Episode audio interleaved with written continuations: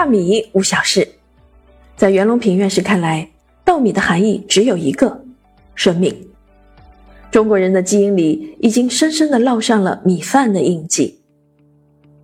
从上万年前飘落在河边的一粒种子，到现在地球上超过一半人口的主食，稻米是如何一步一步走向人类的？世界上到底有多少种米？怎样区分米的种类？让《红楼梦》里的贾母都舍不得吃的米是什么来头？今天的米和古代的米又有什么不同？一本米饭之书，告诉你米生万物，米的历史和传奇，米的馈赠和米的情谊。独家披露稻米如何从不入流成为五谷之王，你所不知道的大米冷知识全在这里。当然，还有如何练就煮饭神功，让米更好吃的 N 种方法。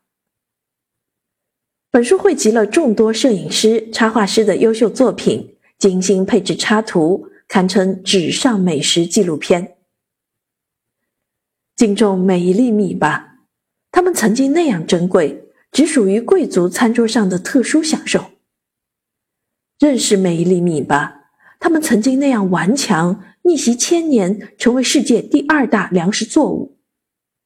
感谢每一粒米吧，他们曾经那样慈悲，哺育了一代又一代中国人。来。让我们一起扎进东西南北中的大米缸。